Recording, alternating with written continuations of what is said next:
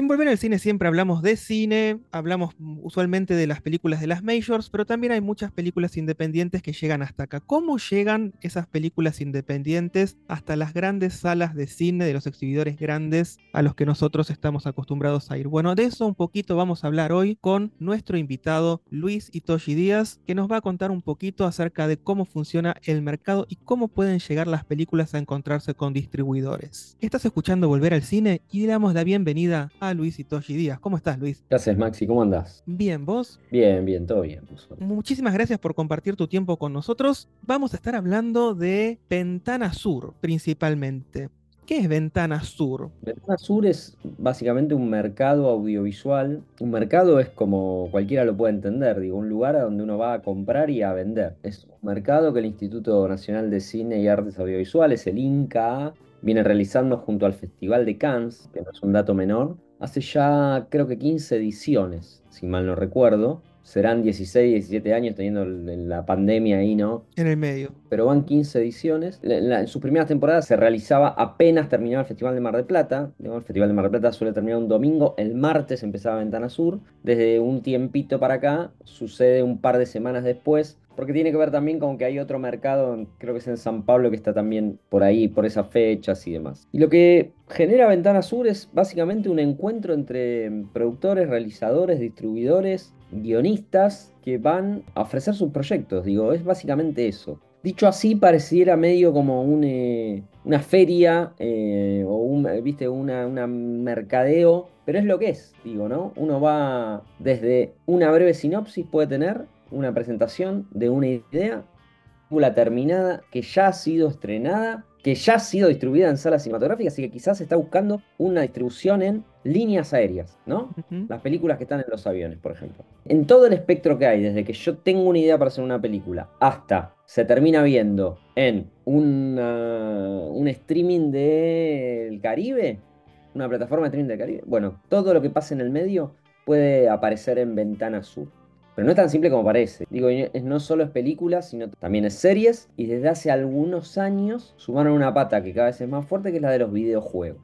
¿sí? Con su sección de maquinitas. Esto es porque en Cannes el sector de videojuegos también viene creciendo en paralelo al Festival de Cine de Cannes. Muy grande. Y son industrias que cada vez van más de la mano. Ya cada vez hay más directores que van metiéndose en el mundo del videojuego. Muchas herramientas de los videojuegos están mutando al cine o virando o a ser utilizadas en el mundo audiovisual.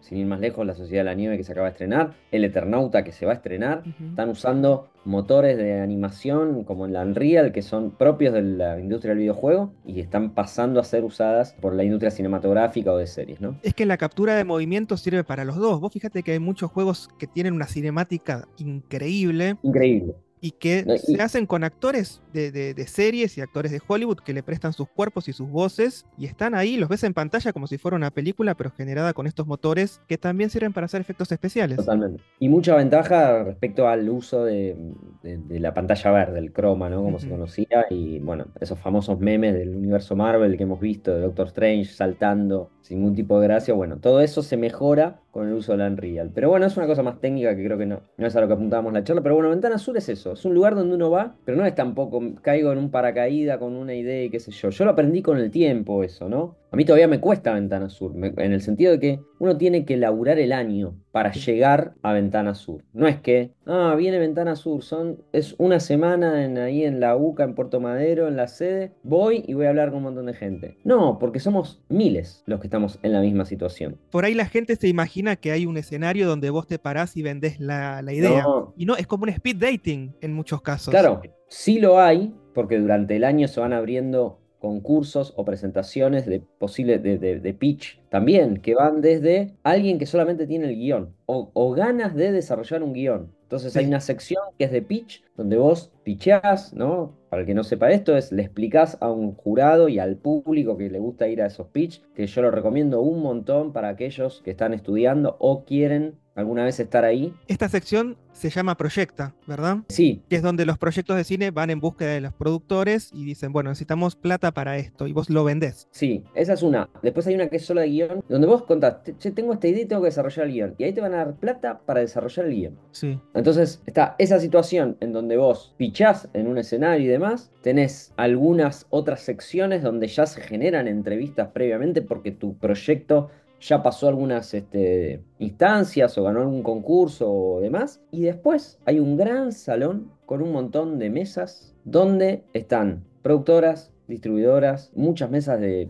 institutos de cine de otros países, donde vos vas y generás las reuniones ahí. Ujú, Y sí. para mí lo mejor, o lo que a mí más resultado me ha dado, es que te cruzas con un montón de gente de la industria. De otros lugares que jamás te hubieras cruzado, sí. Claro, o que, viste, de repente, no voy a dar nombres porque tampoco los tengo, pero te dicen, ¿sabes cuál? Aquel que está ahí, ese es el que compra eh, proyectos para X plataforma. Sí. Que en tu vida te lo vas a cruzar en ningún lado. Te lo vas a cruzar ahí. Eso no es, che, voy, le cuento mi idea maravillosa al que compra y me, y me dice, sí, dale, vení. Pero, bueno, estás mucho más cerca que desde la computadora, ¿se entiende? Entonces, a mí me parece que hay que ir siempre a Ventana Sur. Y hay que estar atento y hay que estar como con el radar eh, prendido, ¿no? Porque no sabes qué puede pasar. Te encontrás con colegas, digo esto, ¿no? De repente un colega te cuenta cómo hizo para vender su proyecto y entonces te empezás a entender que todavía en algunos países sigue siendo fuerte la venta del formato físico, el DVD o el Blu-ray, Sí. y que hay un montón de distribuidoras de otros países que te adelantan un dinero o te compran la película para ser editada en formato físico en esos países, y esa plata, para hoy en Argentina, que es, es en moneda extranjera, es un montón de plata. Entonces quizás con esa guita de una película que vos ya hiciste y la das por terminada, te permite financiar un proyecto nuevo para empezar. Entonces es entender también, y es algo que yo aprendí con, con el tiempo, que es una rueda el trabajo en el cine. Eh, No es que estás con un proyecto y se termina, no, estás con un proyecto y, ya está arrancando otro, ¿no? Fuera de, de aire hablábamos un poco de eso, ¿no? De uno está en un proyecto ya está arrancando otro también. Y está terminando uno y ya está en la mitad de otro. Si uno no entiende que saquemos a los genios, ¿no? Saquemos a los maestros, a los grandes, ¿no? Un cifrón, un campanela, digo, Bueno, por eso tienen otros contactos ya. y que igual tienen un montón de proyectos en paralelo y después nos enteramos del que sale. Pero digo, los que venimos más del rumbo independiente y demás, y tenemos que estar como con varias eh, ventanas abiertas, porque nada, hay, hay modas, hay momentos, hay formas de producir y uno tiene que estar preparado. Yo admiro o, o- o lo he hecho, la batalla de tengo este proyecto y muero por hacer este proyecto y si no sale este proyecto me dedico a otra cosa y por ahí te vas a tener que dedicar a otra cosa porque no va a salir nunca. Porque no es el momento, porque no es el tiempo, porque se te cae el actor, porque bla. Ahora, si vos tenés varios, si a vos lo que te gusta en realidad es contar historias, bueno, vas a tener por lo menos dos historias para contar tenés a la vez. Es, difícil que tengas una sola. Entonces, apostar en simultáneo. Pero es clave trabajar Ventana Sur, trabajarlo previamente. Cuando vos te acreditás por la industria, eh, Ventana Sur te da la posibilidad de tener durante seis meses la membresía de un, un sitio, una especie de, de bolsa de trabajo que se llama Sinando, ¿no? Sí. Y ahí en Sinando vos tenés un montón de contactos de un montón de gente, de un montón, ¿no? Podés buscar de festivales, de mercados internacionales, de productoras, de distribuidoras, etc. Bueno, vos tenés ahí la posibilidad de, cada vez que tenés ganas, tiempo, eh, recursos, y empezar a escribirle a esa gente. Hay teléfonos, hay mails, digo, están todos los contactos. Sobre todo cuando se va acercando la fecha y sabes que van a viajar a Buenos Aires. Y bueno, che, podemos hacer una reunión. Toda la gente que viene tiene ganas de reunirse. Porque a veces es difícil, porque uno va con su historia y dice no la quiere nadie. Pero toda esa gente está buscando historias. Después tenés que machear, ¿no? Como en este, en- en- en- viste, como si fuera una red social de, de- de búsqueda de pareja. Tenés que machear. Claro. Tenés que encontrar la persona que está buscando eso que necesitas. Pero no podés ir este, a la deriva. Yo todas las veces que fui a la deriva no pasó nada. Las veces que más o menos lo preparé, funcionó. No, O me funcionó un poco mejor. Y mm, este año, ¿qué estuviste haciendo por ahí en, en Ventana Sur? Yo estoy ahora trabajando desde hace unos años. Tengo un guion que se llama Techo. Es eh, una comedia, una especie de comedia romántica, un le dirían los, los americanos, ¿no?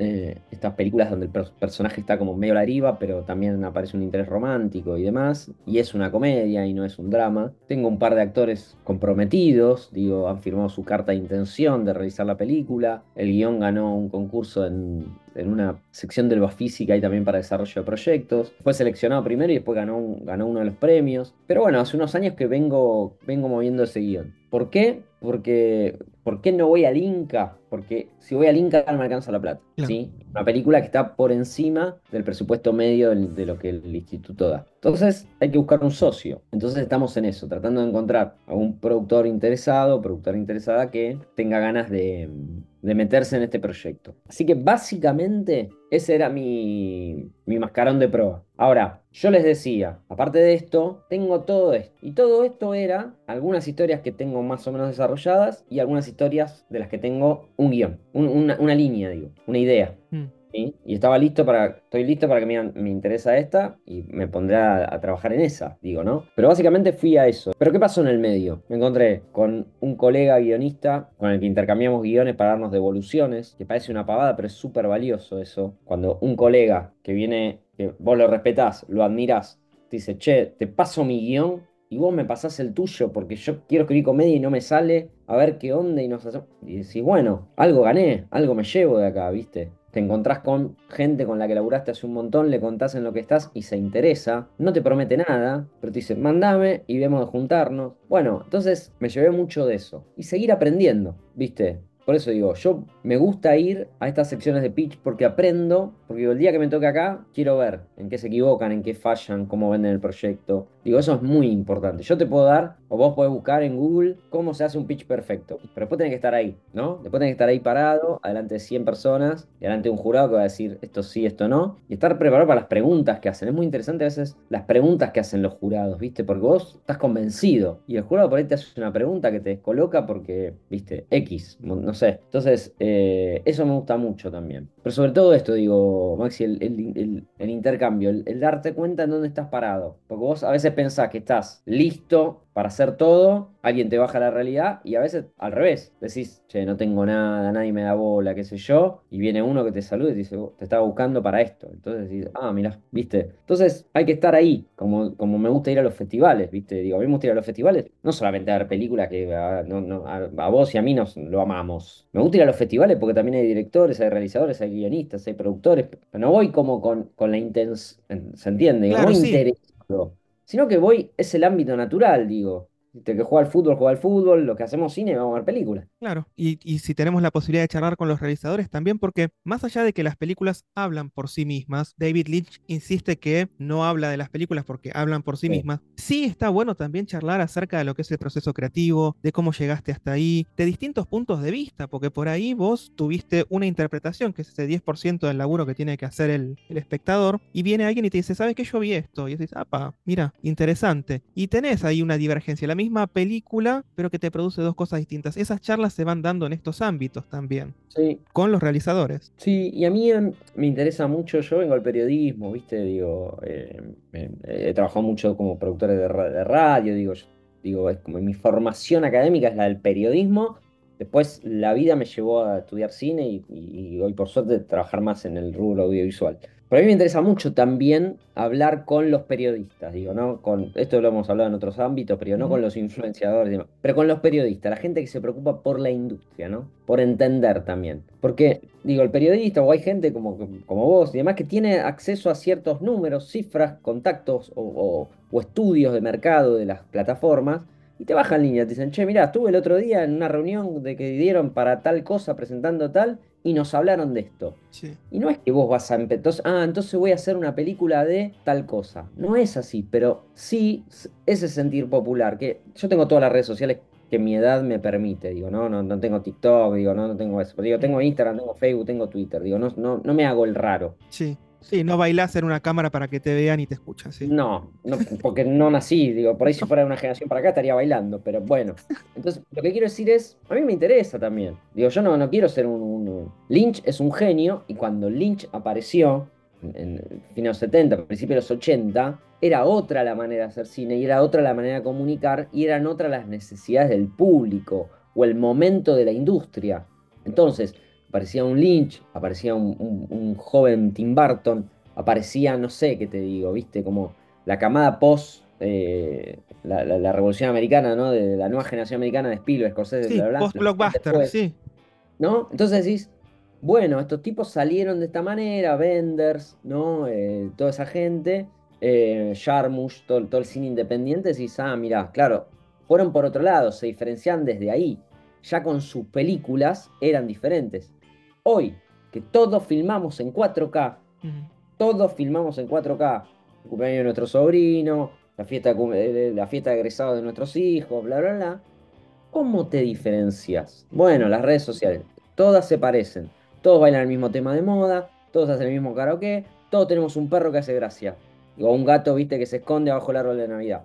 Bueno, ¿cómo nos diferenciamos? Entonces, a mí me interesa mucho entender por dónde hay que ir. El tema de las redes es que es muy difícil diferenciarse porque lo diferente no sale mostrado por el algoritmo. El algoritmo sigue tendencias. No, bueno. La tendencia, claro. Es como los catálogos de la plataforma. Entonces, a lo que iba, porque esto quiero decir.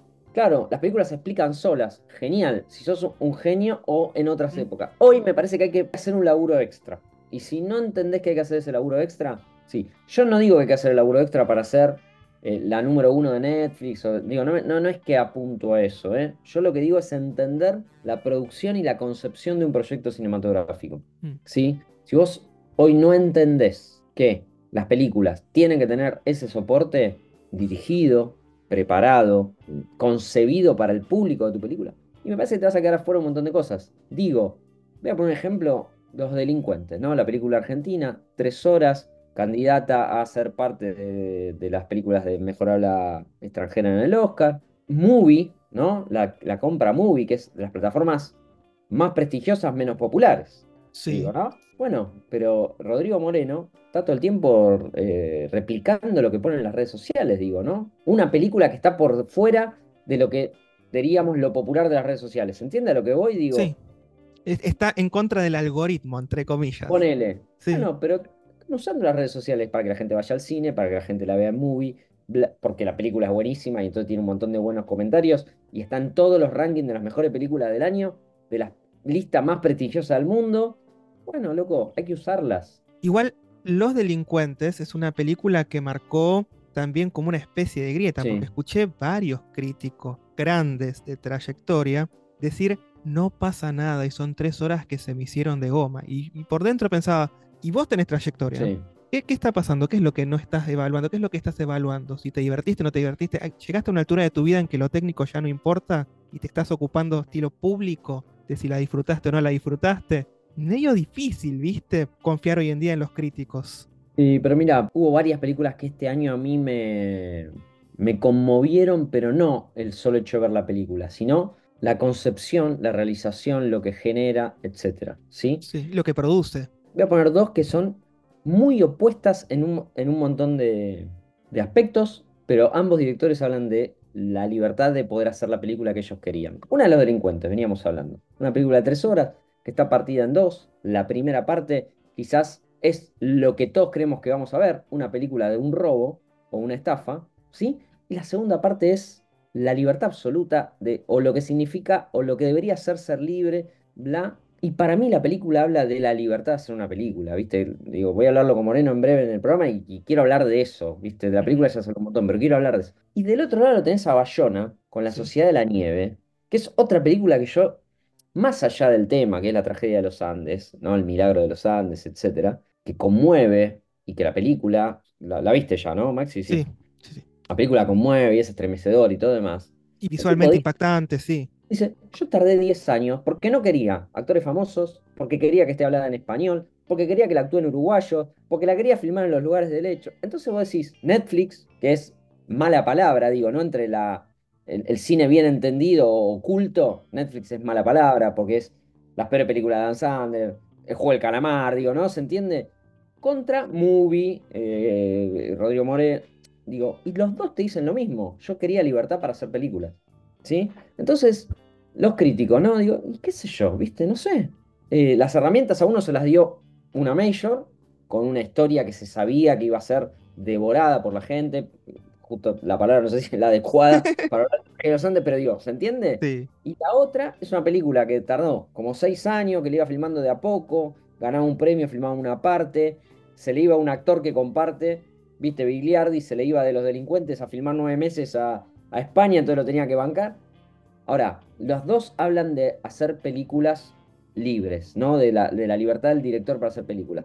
Entonces yo le pregunto a un crítico, ¿qué tenés para decirme de eso? De tipos que se están jugando la vida en un proyecto jugando la vida, digo, se entiende lo que digo, ¿no? se están jugando la vida, porque cada proyecto te consume años de En un proyecto que quieren llevar a cabo. ¿Qué, vos me vas a ¿Qué te decís? No, eh, perdí el tiempo. Dale, perdí el tiempo, dale. ¿En serio? ¿En serio perdiste el tiempo? Dale. Nada, te puede haber gustado, no te puede haber gustado. Te conmueve, no te conmueve.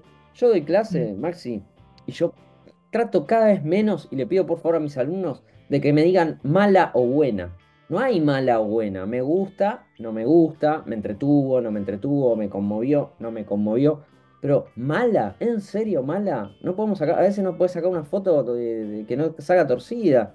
Yo agarro a veces y saco la foto de, fuera de foco y, trato de hacer película. Entonces, voy a decir es mala. No, me gustó, qué sé yo. me puede parecer alguna cosa, pero en serio, digo, me parece que, sobre todo públicamente, cuando vos tenés esa responsabilidad. pero digo, cuando mucha gente seguía por los críticos o ciertos críticos para ir a ver algo, y hay que tener un poquito de cuidado. Yo no digo regalemos puntos, eh, digamos que todo está ok, como, viste, hay un diario que toda la película son tres estrellas. No hay una película que sea dos o cinco. Digo, ¿cómo puede ser? Bueno, yo no digo eso, pero digo, tratemos de evitar el mala, buena, viste, nada, a mí no me gustó, me parece tal cosa. Entonces, eso me pasa hoy. Si a vos te parece Los Delincuentes una película, sí, te puedo haber aburrido. Ok, dale, no era para vos, qué sé yo, no era el momento de tu vida, no sé. Eso. Pero esto digo, yo puedo ver Los Delincuentes y salí conmocionado y puedo ver la última producción de Netflix, que es La Sociedad de la Nieve, y salí conmocionado y puedo ver una película que viene en Mar del Plata, La Estrella Azul, española, que tiene una ligazón con Argentina tremenda, que yo me, viste, decía, a mí la música argentina, el folclore, no me pasa nada, no tengo nada que ver, y vi esa película que habla de la chacarera y qué sé yo, y dije, salí conmovido y no paré de escuchar chacarera 10 días. ¿Entendés? Lo digo una película de que no sé si se va a estrenar, no sé si va a estar en alguna plataforma, no lo sé. Quizás sí, con actores que no eran actores, entonces en algún momento la actuación se cae. Ahora, a mí me, conmovió también esa película. O vi Los tonos mayores de Ingrid Prokopek, que es una película que también hecha totalmente por afuera del instituto. No se sabe quién, se quién la va a estrenar, cuándo, dónde. yo dije, acá está el futuro del cine. Una película sobre unos chicos, adolescentes, una aventura en la ciudad de Buenos Aires. Dije, este es el futuro del cine. ¿Y quién la va a estrenar esta película? No tiene actores conocidos, son todos menores, no hay Inca. ¿Quién la va a estrenar? Bueno, no sé. Entonces, hay que dejar un poco de lado el ego, ¿viste? Y el, che, no, eh, si, es interesante para mí, la película es interesante. No, qué sé yo, ¿viste? Me encanta trabajar de crítico, me gusta, pero me aportá. A mí me, gusta cuando la crítica aporta, no cuando derriba. Cuando la crítica derriba, chau, no la quiero leer más. Ahora, cuando aporta, cuando me explica, bueno, ahí sí, se hizo largo, pero bueno, quería aprovechar también para hablar. Está muy bien, cuando vos tenés una crítica, decís, no me gustó por esto, por esto, por esto, desde lo técnico me pareció esto, esto, esto y esto. Ahí vos estás hablando desde un lugar de, conocimiento que te permite decir, acá para mí falló, acá para mí está bárbaro. Ahora, cuando vos decís, no me gustó, me aburrió, esto, puede haber sido, como decís vos, que en el momento de, su vida en que estaba con ganas de ir a ver una comedia, lo mandaron a ver un drama y no funcionó. Pero total, mira. Eh, o no era lo que esperaba. Viste que a veces la gente va con eso de la hipérbole. De decir, yo estaba esperando esto de esta película y la película fue otra cosa. Entonces no me gustó. Mira, te voy a dar un ejemplo. Yo vi el mismo día, y lo planeé porque a mí las películas de terror me dan miedo, y quería ver cuando acecha la maldad, sabiendo que me iba a dar miedo, dije, bueno, voy a hacer esto, voy a ir a ver cuando acecha la maldad y no había visto todavía la de Scorsese. Entonces encontré un cine en el que daban cuando acecha la maldad y 10 minutos después que terminaba empezaba la de Scorsese. ¿Qué hice? Saqué doble entrada. Porque dije, veo cuando acecha la maldad, después veo 3 horas de Scorsese, me olvido un poco del terror que habré sentido y ya está. ¿Qué película me conmovió? Y a mí, cuando acecha la maldad, me, no digo que es mejor, ¿me entendés? Pero a mí me generó un montón de cosas más que la de Scorsese. Ahora, dame 20 horas de Scorsese. Viste, yo escuché gente diciendo, no, es larga, se hizo aburrida. Ahora, ¿vos te pensás que Scorsese, que para mí es el mejor de todos los tiempos, ¿sí? Si hacemos una encuesta, está entre los 10 mejores de todos los tiempos, seguro, por no ponerlo más alto. ¿Vos te pensás que Scorsese no, no piensa o no se da cuenta que son tres horas? Che, tres horas. ¿Vos pensás que Scorsese no lo pensó? ¿Que son tres horas? ¿Vos te pensás que Scorsese no pensó el primer acto, el segundo acto, lo que tenía que durar? ¿Vos te crees que es un principiante que, dale, deja tres horas, un capricho. No, loco, es Scorsese, el tipo que hizo alguna de las películas más importantes de la historia. El tipo, una de las personas que más ama el cine, con todo el trabajo que hace por fuera de sus películas. Entonces, y vos desde el asiento decís, no, larguísimo, un embole. La de Scorsese, la segunda parte, el, el segundo acto es un embole. Dale, ¿en serio? ¿Vos pensás que el tipo no pensó que la película tiene que ser así? Vos puedes no estar de acuerdo, te puede no gustar, quizás estabas apurado ese día, pero ojalá tuviera una vez al año tres horas de una película hecha por Scorsese. Aparte de lo que Scorsese está contando, está contando un proceso de años en la película. Pero Entonces, eso, cada momento está digo, metido quirúrgicamente, sí. ¿viste? Pero también te puede no interesar el tema, te puede parecer muy americana la película, pero en serio, vos te vas a poner a discutir sobre la duración de una película con Scorsese, dale. Eso es lo que yo digo. A veces pensamos que tenemos mucha repercusión en lo que decimos y no es así, ¿viste? No, no, no es tan importante. Pero bueno, Claro, y si no, no vayas. Si sabes que no te va a gustar, no vayas. Hay otras, pero sí, ir a ver una película para, para tirarle basura encima. Yo, sí, sí. ¿Viste cuando te mandan las invitaciones de- para, para ir a ver una película? Si yo creo que no me va a gustar o que no estoy listo para ver esa película en este momento de mi vida, no voy.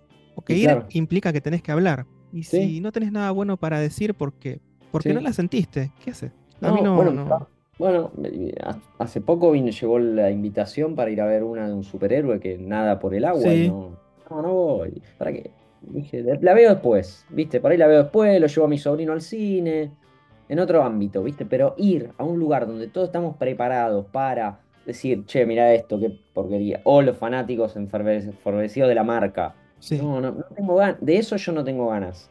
Prefiero, voy con mi sobrino, con mi sobrina, la vemos, unos pochoclos, una coca, la película, nos gusta, nos reímos, no nos reímos, listo, me voy a casa, se acabó. Pero, viste, ese fanatismo o esa cosa de ya sabemos que le vamos a matar, no me sí. parece, ¿viste? No me parece. Y ojo que las están matando injustamente últimamente. Sí, sí, creo que tuvimos como un pico de, lo hablaba el otro día con, en un podcast de, de, de Comiqueando, tuvimos un pico de obra superheroica en el cine. Una major, una marca, lo manejó mejor que la otra, claramente. Y bueno, y tuvimos ese pico, y es lógico también, digo, ¿no? Pasó, lo- pasó con los subgéneros dentro del cine, pasa. Hay un momento de...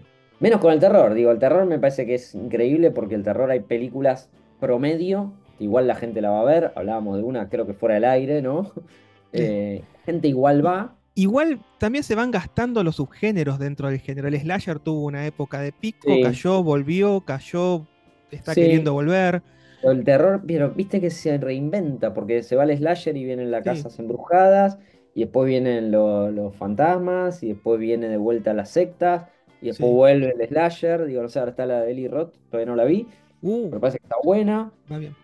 ¿Viste? Eh, entonces, no sé, me parece que el terror entiende, o, o quienes producen terror entienden los momentos, digo. Y, históricamente, digo, desde La Noche de los Muertos Vivos de Romero para acá, el terror entiende el momento social del, del mundo, digo, ¿no? Digo, es como, eh, en definitiva transmiten eso, el miedo. ¿El miedo a qué estamos teniendo hoy por hoy? Bueno, digo, así como la pandemia se adelantó mil veces en el cine con un montón de películas de pandemia y después llegó la pandemia real. Bueno, me parece que el terror siempre pasa por ahí, que está buenísimo también. Y eso también, que a veces la gente te dice, no es lógico lo que pasa en la película, qué sé yo, y después pasa.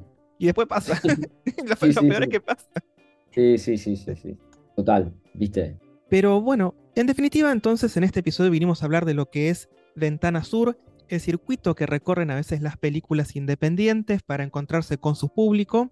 Y si bien a todos nos gustan las películas que vienen de las majors, de esas grandes productoras que son Sony, Paramount, Universal, eh, Disney y, y me estoy olvidando de la quinta, eh, Eh, Universal, Paramount, Disney y Warner, ahí estamos, perdón Warner.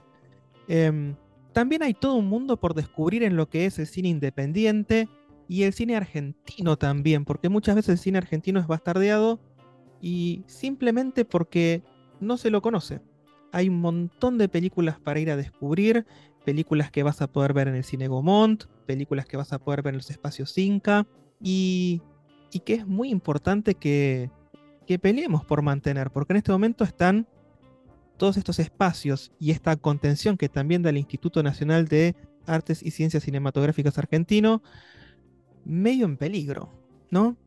Sí, em, bueno, hay, hay una plataforma que se llama Cinear que la mayoría de la gente no la conoce, ¿no? Donde ahí hay infinidad de material. em, después el otro día estaba viendo una serie que se estrenó que se llama Navidad, eh, Maternidad, creo, y está en Contar, ¿viste? Ahí está como Sí. muy atomizado también el, el contenido audiovisual argentino. Eso creo que nos termina jugando en contra. Y también hay un montón de otros temas, como que no hay buenas copias de algunas películas, ¿no? En, en- en lo que se supone que es la plataforma argentina, que debería tener cierto cuidado por nuestros productos, no, no, no, no sucede. Sí, el patrimonio fílmico argentino. Hace falta una filmoteca, sí. eso se viene Sí, diciendo ahora, hace años. el otro día eh, anunciaron y eran unos containers, ¿viste? Donde iban a guardar las películas, que, bueno, no sé. Digo, ot- otra charla, otra, otra discusión. Pero em, el, el cine independiente eh, argentino. Digo, hace un poco, hace un rato hablábamos de la película de Ingrid, que espero se estrene el año que viene, con los tonos mayores.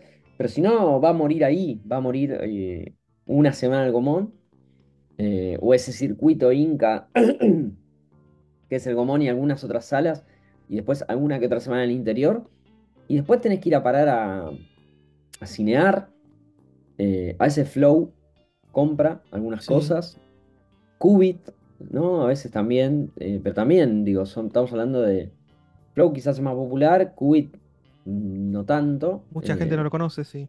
no los conoce. Entonces, eh, la ventana de, de distribución y de visualización eh, es poco conocida, digo, ¿no? Es, es- pierde siempre contra la pregunta está en Netflix, ¿no? Yo tengo la suerte de tener una película que está en Amazon Prime y también hay gente que no, no tiene Amazon Prime, digo. Entonces, y estamos hablando de la segunda, quizás, plataforma más, más popular o tercera, digo, pues está ahí, entre las el populares. Prime Video está ahí nomás de, de Netflix. Bueno, entonces, eh, ante la pregunta de la, esta cosa también de la comodidad de la gente, de ya esperar en la casa la película, y después le decís está en cinear, y después para entrar a cinear, cada vez que entras te tenés que loguear porque no guarda el logueo, y decís, ¿y qué me acuerdo? Y el mail, ¿viste? Y el control remoto, y, y bueno, está medio difícil, la- no, no nos ayuda mucho. Eh, entonces, todo eso atenta en contra eh, de, de lo que es el cine independiente. Eh, pero están ahí, hay un montón de cosas. Yo a veces entro a cinear y me sorprendo por la cantidad de material que no conocí y que está ahí dando vuelta, ¿no? Eh, y muy interesante, muy interesante. Lo que pasa que también es larga la charla, Maxi, pero digo, hay como una no política de distribución y comercialización de, las películas argentinas. Vos, el instituto, te da plata para hacerla. Y la haces y ya está, alcanza con estrenarla una vez en el Gomón y se terminó. Eh, no te exige. Es un momento difícil para decir, che, hay que hacer cambios en el instituto porque ya piensan que lo querés cerrar, viste, que bla, bla. Pero en serio hay que sentarse a replantear un montón de cosas dentro de lo que es el instituto. Eh, que no, sé, no significa cerrarlo, tiene que estar más abierto que nunca. Hay que hacer Sí, más películas que nunca hoy. Ahora, hay que replantear cosas. No puede ser que no les importe que estrenes la película. No puede ser. Yo hice un documental, trabajé como asistente de dirección de un documental, que me enteré el otro día porque alguien publicó la programación de Inca TV que, que lo- que estaba ahí. Yo pensé que no se había estrenado nunca, nada, ¿me entendés? Digo, ¿cómo puede ser? Que no sí, que le no hay publicidad, que no hay, sí. Y que no obligan al productor a estrenar la película, ¿viste? Eso es raro, ¿viste? Es raro. Bueno, Entonces, pero bueno, eso es lo que después también motiva y da pastito para que del otro hay que lado digan el hay que cerrarlo, Claro, estamos claro, perdiendo sí, sí, guita. Sí, totalmente. Pero bueno, hay que entrar a cinear, hay que ir al Gomón, hay que ir a las salas, digo. Eh, ahora estamos viviendo el fenómeno de cuando se echa la maldad, que es sí. una vez cada cuatro o cinco años, digo. No es que esto ahora cualquier otra película argentina de terror va a generar lo mismo, no. Porque aparte la película es buenísima, digo, está como en otro nivel. Sí, Eh, eh, pero se da una vez, ¿viste? Hay una que hay que saber aprovecharlo, no haciendo lo mismo, pero diciendo, bueno, mira esta gente se asoció con una plataforma también. O sea, cuando se echa la maldad es Inca más Shudder, Shudder. sí, Para los que no saben, sí. es Shudder es una plataforma de terror de los Estados Unidos, así como un Netflix, pero de película de terror. Bueno, entonces no es solo Inca. Hay ahí también una pata. Bueno, hay- por eso hay que empezar a pensar cuáles son los socios, cuáles son los aliados, quiénes nos van a dar cierto beneficio. Y esa posibilidad también de entrar en el circuito festivalero, que a veces los festivales, vos decís, entró a un festival a, exhibir mi trabajo. Y hay, hay ciertos festivales que te, piden menos requisitos que en otros. Por ejemplo, el Buenos Aires Rojo Sangre. Y si realmente hiciste algo bueno y después tenés el, el apoyo de la gente y demás, es una plataforma para que después puedas vender tus proyectos a streaming. De hecho, uno de los premios era que te contactaban con gente de streaming para que Total. Este, puedas distribuir tu producto. Pasó con varios de esos proyectos. Em, y por ejemplo, mira, Marise Gomoso, la película número 1000 de Pablo Parés, digo, un tipo que tiene más películas que un montón de directores de los que nos pasamos hablando, y no le damos la bola que se merece, la estrenó en El Rojo Sangre y la está pasando en funciones muy a pulmón, pero la película ya está comprometida para ir a Sitges, que es el festival más grande de terror del mundo, el año que viene. Y anda a saber qué pasa ahí. Entonces, hay que dejar de eh, desacreditar los espacios, ¿viste? No sabes. Hay que estar, hay que ir, hay que militarlos, hay que apoyarlos. Eh, y eso que decimos, ¿viste? Por ahí la película acá no te la estrena nadie. Eh, y, después en Europa a un festival grande. O, no sé, la película de, de Jimena Monteoliva, ¿no? La última que es de la banda de black metal, no me acuerdo el nombre ahora estrenada en Blu-ray en Europa. Digo, entonces decís, ¿qué pasa? ¿Por qué afuera? Bueno, es raro, pero digo, mm, las películas independientes tienen que hacerse de su camino. Hay que entender que quizás no es lo mismo que eh, la Sociedad de la Nieve, de la que hablamos hace un rato. No va a ser lo mismo. Bueno, hay que buscar el camino. Ahora, en escala, en escala, por ahí vos tenés la misma repercusión que una major de Netflix. En escala, que se entienda esto, ¿no? Digo, esta película salió tanto, se hizo así, qué sé yo. En esta escala quizá tenemos la misma repercusión, que significa esto, estar en algunos festivales importantes, que te posibiliten, se interesen en un próximo guion tuyo, que te la editen en formato físico en otro país. Digo, ahí es todo victoria. Pero bueno, es, es más complicado. Ahora lo, escuchás a los directores que filman para estas grandes y te dicen, y mirá, hace cinco años que estamos, eh, no tengo el corte final, no tengo elección sobre el póster, no tengo elección sobre el título. Bueno, entonces no es todo genial. No todos, digo, vuelvo a nombrarlo a Scorsese. Tiene que salir a pedirle plata a Netflix, tiene que salir a pedirle plata a Apple. Si no, los estudios ya no se la dan.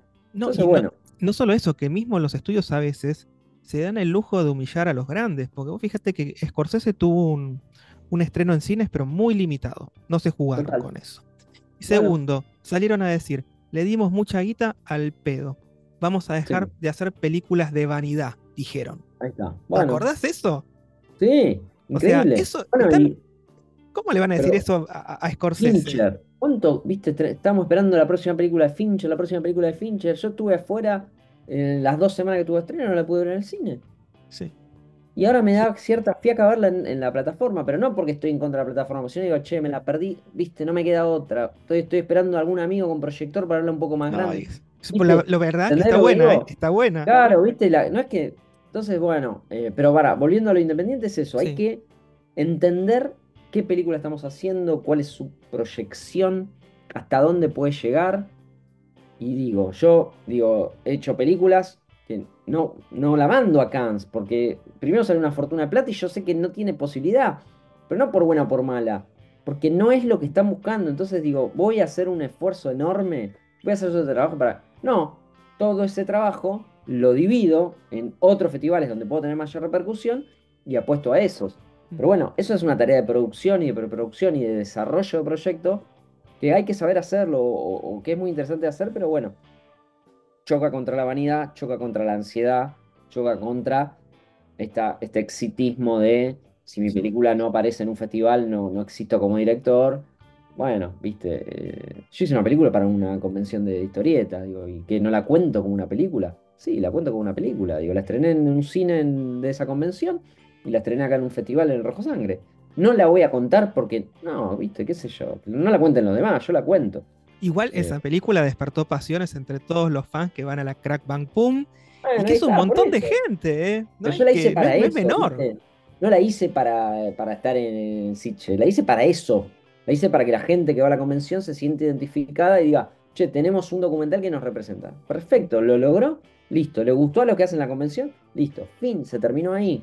Próximo proyecto. Pero bueno, eso también son años de estar en el camino y de, nada, intentar contar historia, que en definitiva queremos hacer eso, contar historia, Maxi. Ese es el laburo, sí. Algunos tienen más recursos, algunos tienen menos, pero todos lo hacen, lo hacen con pasión. Total. Y se nota quienes lo hacen con pasión y quienes lo hacen mercenariamente, ¿no? Se nota. Tal cual, tal cual. Es así. Bueno, Luis, muchísimas gracias por haber estado en Volver al Cine. No te robo más tiempo. Y es un placer haberte tenido, che. Un placer, un placer a vos. Gracias eh, también, sos muy serio laburando, te lo dije cuando viniste al programa y, demás, así que siempre da gusto charlar con gente que se toma la, la profesión con seriedad, además de la pasión, ¿no? La pasión la tenemos que tener siempre, pero la seriedad eh, es un plus. Así que Hablando de lo de Animal Ball Radio, eh, te digo que algo me carcome desde el día que estuve ahí, que es que me equivoqué en un pequeño dato, que no es menor. No, me equivoqué, dije que, dije que estaba peleando Disney eh, en su viaje por Argentina contra el comunismo y era contra el fascismo. me equivoqué, contra el fascismo, ah, pero dije comunismo porque venía embalado con... Claro, sí, sí, sí, sí, sí. Pero sí, ese, esa seriedad, bueno, nos equivocamos todos. Yo también. obviamente que me equivoco. Este, bueno, muchísimas gracias, Luis. Y espero que tengamos un muy buen año y buenas noticias para los realizadores de cine el año que viene. Ojalá que sí. Ojalá que sí. Gracias, Maxi. Y con eso vamos cerrando el episodio en el que te contamos un poquito cómo es el circuito de las películas independientes que no muchas veces llegan a las pantallas de tu cine favorito. Si te gustó lo que escuchaste, podés seguir a Itoshi en Instagram, lo encontrás como arroba Itoshi Díaz, y también podés escucharlo en Animal Boy Radio, que es un programa espectacular que si no lo agarras en vivo, lo podés escuchar en YouTube. A mí podés encontrarme en redes sociales como arroba maxibesiok en Instagram, y espero que este episodio te haya dado un poquito de ganas de volver al cine.